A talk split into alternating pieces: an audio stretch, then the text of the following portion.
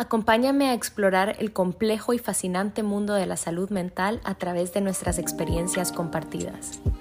A Dose of Sophie, tu dosis de inspiración y motivación para acercarte a tu versión más auténtica.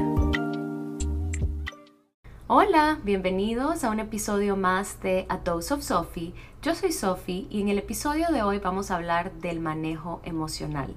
Originalmente no iba a hablar de esto esta semana, pero es un tema que tengo muy presente y se me hace difícil como concentrarme en otro tema si tengo este tema presente. Mi mente ahorita está enfocada full en las emociones y en los pensamientos por dos razones.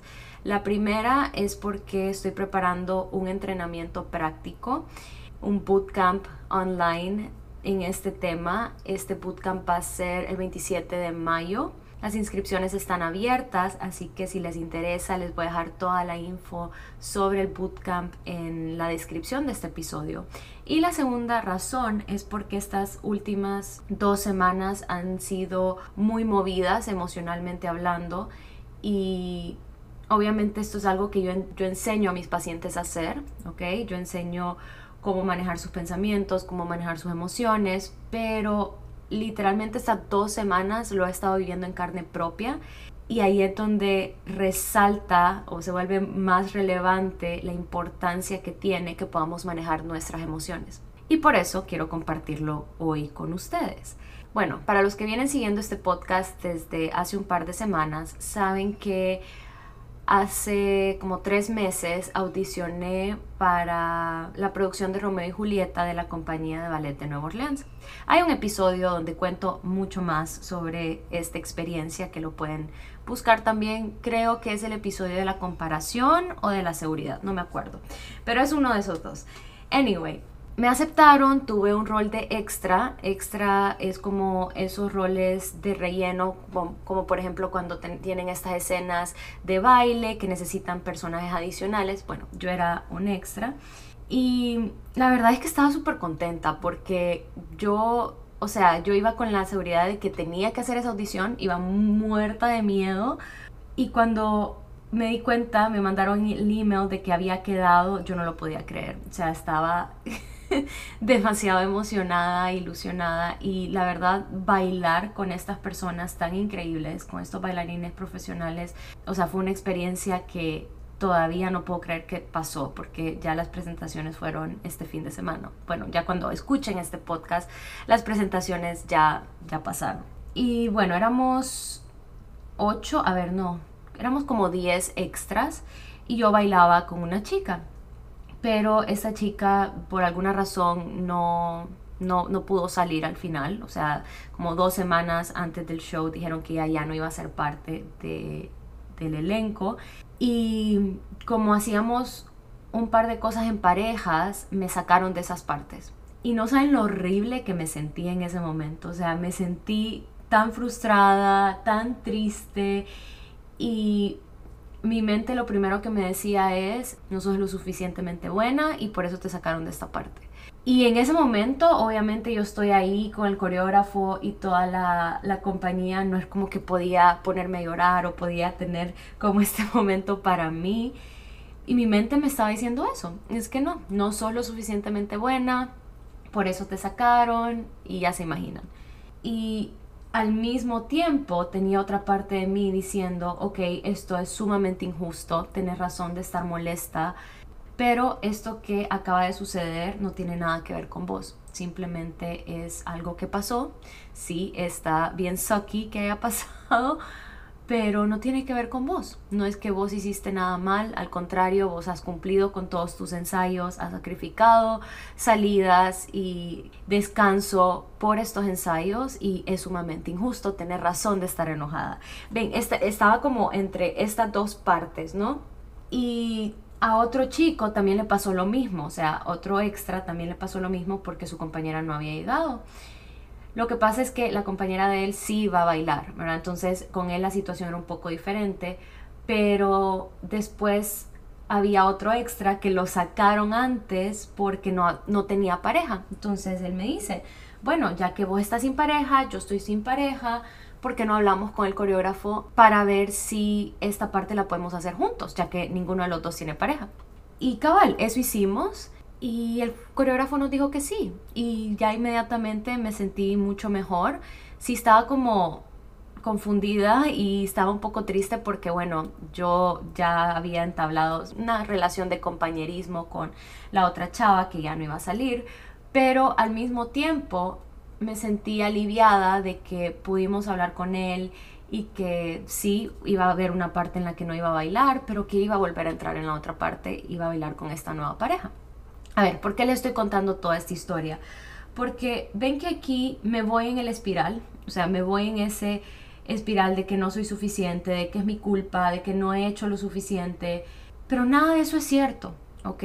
¿Y qué pasa cuando estamos muy emocionales? Que nos vamos por esa espiral, nos creemos estas cosas y ahí es donde se vuelve tan importante tener las herramientas para, como un semáforo, decir alto, esto no es así, qué evidencia tengo de que esto en efecto es así y qué evidencia tengo de que esto no es así.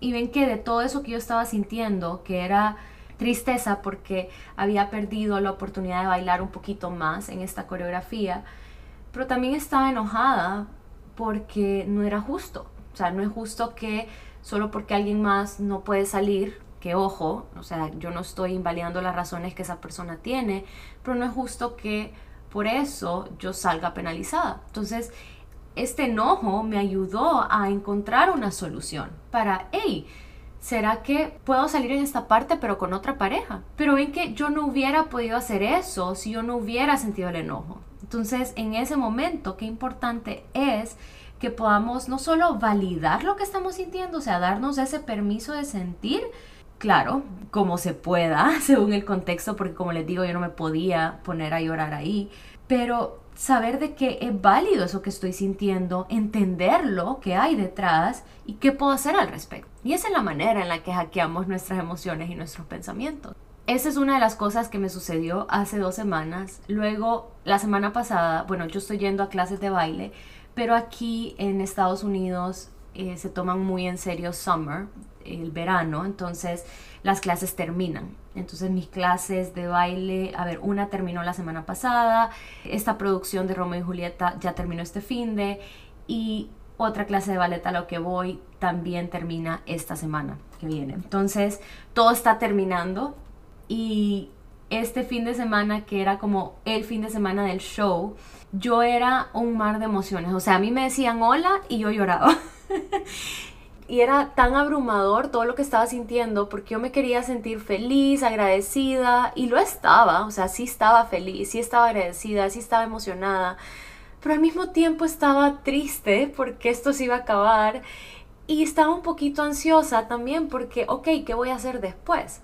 Y era todo este mix de emociones juntos y yo maquillándome y a la vez llorando y, o sea, no les puedo explicar. Todo este fin de semana fue un roller coaster de emociones. De ahí cuando salí al escenario por primera vez me sentí sumamente agradecida, sumamente feliz. Pero al mismo tiempo estaban estos sentimientos de esto se va a acabar, esto se está acabando. Y ahorita que estoy grabando este podcast es el día siguiente de que esto se acabó y honestly, no siento que me ha caído el 20 como dicen todavía. O sea, siento que, que todavía voy a ir a ensayo este sábado, que esta realidad de que ya no tengo este proyecto se va a ir asentando con el tiempo. Y eso está bien. Pero ven que en ese momento, digamos, este fin de las presentaciones, que yo estaba sintiendo todo este cóctel de emociones, obviamente no me encantaba sentirme así. Obviamente yo solo quería sentir la felicidad y la gratitud y la ilusión y la emoción, pero es que esa es la cosa con las emociones, de que no se trata de que nos guste o no nos guste, es que simplemente están. O sea, simplemente están, son parte de nosotros y entre más las peleemos, peor nos va. O sea, si yo me hubiera ido con el no me quiero sentir así, no debería sentirme así, debería estar feliz, debería estar agradecida, debería estar full emocionada, eso solo lo hace peor porque no me está pasando eso en la vida real. O sea, en la vida real estoy sintiendo todos estos sentimientos agradables, podemos decir, pero también estoy teniendo este conjunto de sentimientos que no son tan agradables, pero saber de que pueden coexistir y que no son mutuamente excluyentes, o sea, no es que tengo que sentir uno o el otro, que esa es la vida en sí. Ven, y esto nos puede pasar con un montón de cosas, o sea, nos puede pasar con la llegada, digamos, de un bebé a las mamás, ahorita que acaba de ser Día de la Madre. Cuando una mujer se entera de que va a ser mamá, claro, depende de las circunstancias, ¿no? Voy a aclarar, vamos a pensar aquí que es una maternidad deseada. Entonces la mamá obviamente va a sentir mucha felicidad, mucha gratitud, mucha ilusión, pero al mismo tiempo puede que se sienta ansiosa, puede que sienta miedo, puede que sienta un poco de cautela porque no sabe si este embarazo se va a desarrollar bien, puede que sienta también un poco de tristeza porque su vida va a cambiar y ya va a tener que desvelarse, de repente va a tener que sacrificar un montón de cosas. Y ven que en esa situación ambas cosas pueden coexistir, o sea, estos sentimientos diferentes y que hasta cierto punto son medio opuestos pueden coexistir el punto de, de, todo esto que estoy tratando de explicar a través de estas historias es que lo que sea que estés sintiendo en este momento, sabe que es válido, sabe que hay una razón. ¿Cuál es la razón? Pues eso es algo que se trabaja, es algo que, que se aprende a entender las emociones, pero el primer paso es aceptar lo que estoy sintiendo. Y es hasta que yo acepto lo que siento, que yo puedo entenderlo, encontrar esa razón y qué hago al respecto. A ver, ¿cómo se vio esto en mi caso? Pues viviéndolo. de verdad que me di espacio para vivirlo. El día del primer show llamé a mis papás. Mis papás no están aquí, mis papás están en Honduras, entonces lo llamé y, le dije, quiero hablar con ustedes antes de, de, mi debut, porque era mi primera vez bailando en un teatro aquí en Estados Unidos. O sea, para mí esto era un big deal. Bueno, es un big deal. Era la primera vez bailando en Estados Unidos, en un teatro, con una compañía de ballet. Entonces todo eso era, wow, era demasiado. Y no lo podía creer. O sea, yo todavía no lo puedo creer. Ahorita que lo verbalicé, no puedo creer que esto pasó. Pero bueno, ese día quería hablar con mis papás antes de salir al escenario y hablé con ellos y cuando me despedí de mi mamá estaba llorando, o sea, estaba llorando heavy porque quería que ellos estuvieran acá. Mis papás me han ido a ver a cada show que tengo. Mi mamá cuando era chiquita y yo salía quizás tres minutos de toda la función de dos horas y quizás la función era tres días seguidos, mi mamá siempre compraba un ticket para irme a ver los tres días seguidos y hubiera querido tanto tenerlos acá. Y en ese momento ven que yo podía haber pensado, uy no, porque está llorando, que yo no debería estar llorando, que esto es algo súper bueno que me está pasando.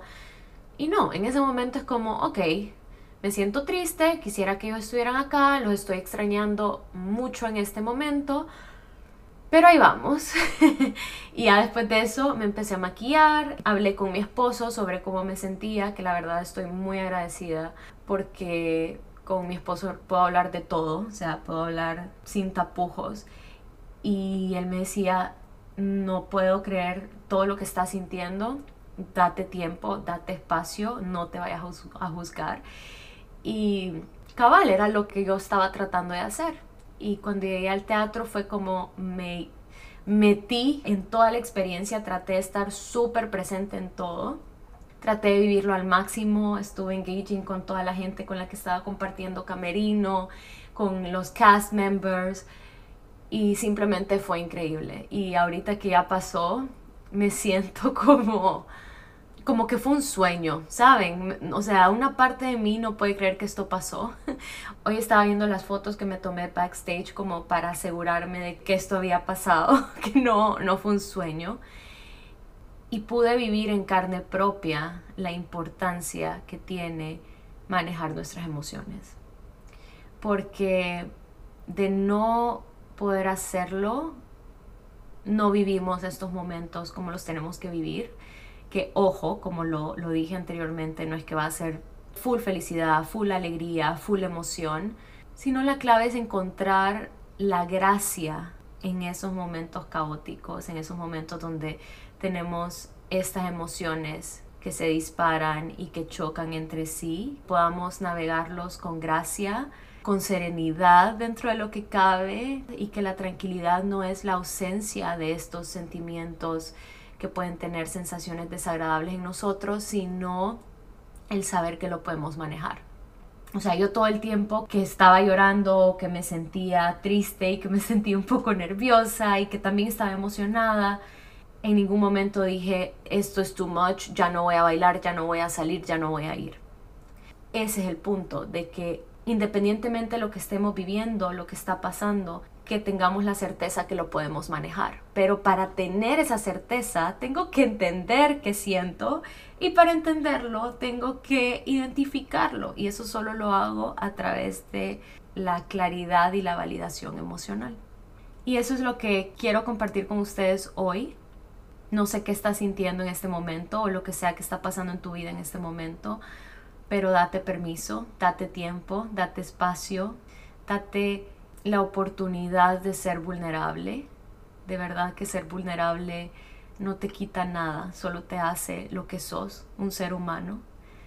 Si fuéramos inteligencias artificiales, definitivamente yo te diría es una debilidad porque no tendríamos por qué estar sintiendo esto, pero no es nuestro caso.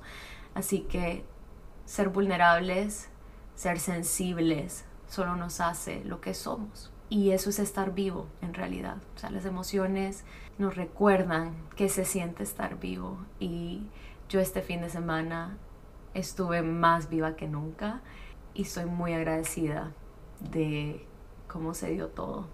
Creo que todo se dio como se tenía que dar.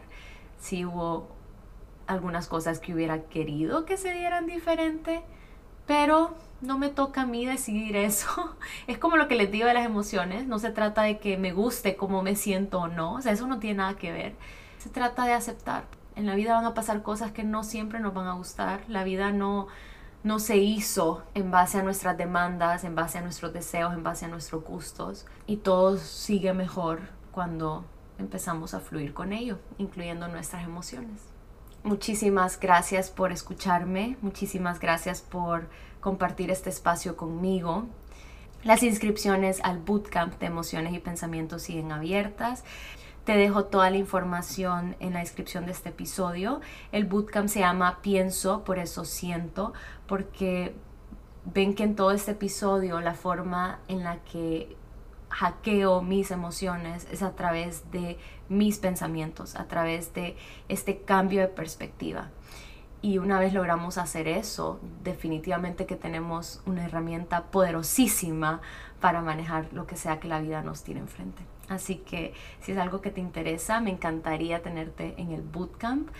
Y espero que este episodio te ayude a validar un poquito más eso que sentís, a acercarte un poquito más a esta versión tuya que está a cargo de lo que sentís. Muchísimas gracias nuevamente por acompañarme en este camino y nos escuchamos la próxima semana. Bye.